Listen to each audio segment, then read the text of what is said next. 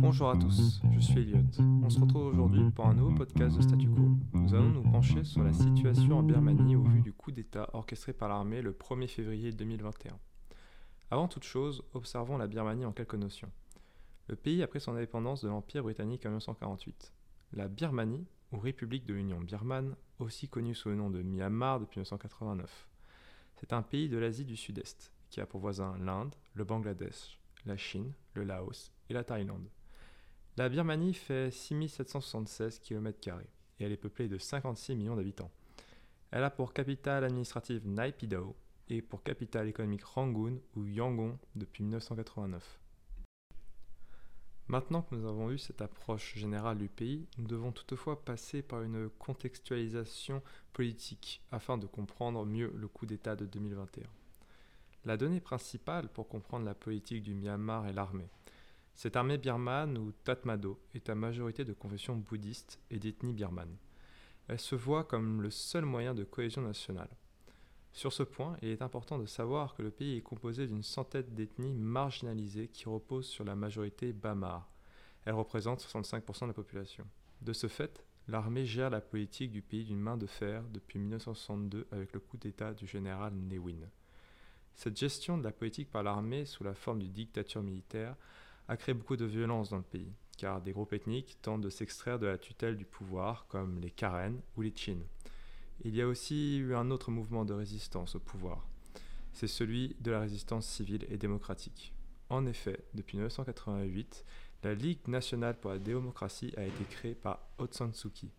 Cette femme est la fille d'un héros d'indépendance et jouit donc d'une grande popularité dans le pays. D'ailleurs, en 1990, la junte effectue des élections.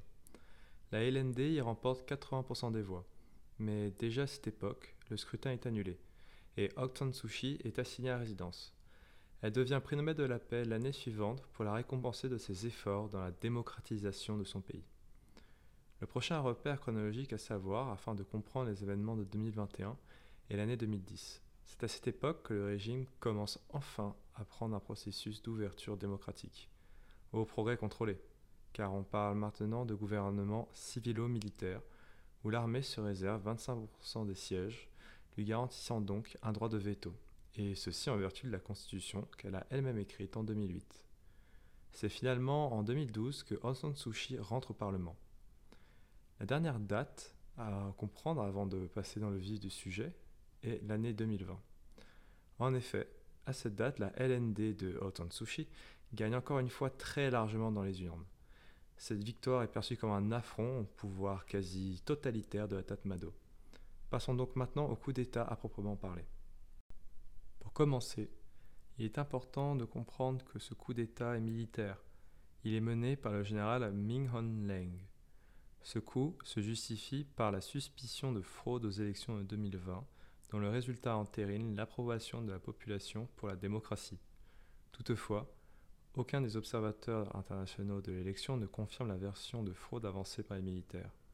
De plus, ce coup est difficilement compréhensible pour les observateurs internationaux, car par la Constitution, l'armée est dans une position très favorable, et un renversement du pouvoir a ouvert la voie à une explosion de contestation.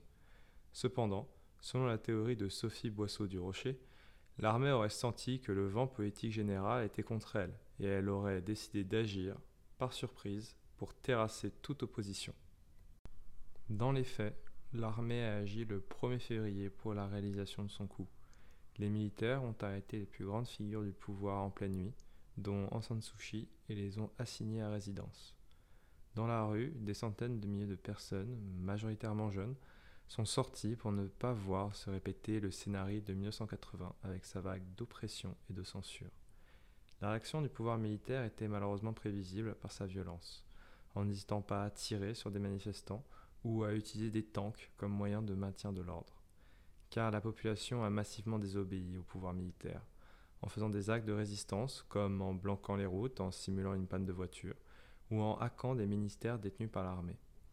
Les militaires ne sont donc plus perçus par la population comme le seul garant de l'unité nationale, mais c'est plutôt la nation qui fait consensus contre l'armée en vue d'obtenir enfin une démocratie fonctionnelle. En guise de conclusion, nous avons vu que le combat pour la démocratie en Birmanie se fait depuis longtemps, et toujours contre l'armée. Et la principale actrice de ce mouvement démocratique est Suu Kyi, avec son parti, la Ligue nationale pour la démocratie. Le coup d'État du 1er février se fait donc dans une certaine logique de contrôle du pouvoir, même s'il verse parfois dans l'absurde. La principale menace pour la démocratisation du pays est que le chef de l'opposition a maintenant 115 ans et n'a pas mis en avant d'héritier ou d'héritière à sa vision, conditionnant donc, dans une certaine mesure, la démocratie du Myanmar à sa propre personne. C'est ici que s'achève notre tour de raison du coup d'État en Birmanie et ses conséquences. Merci d'avoir écouté jusqu'ici. On se retrouve la semaine prochaine avec Chloé pour un nouveau podcast de Statu Quo.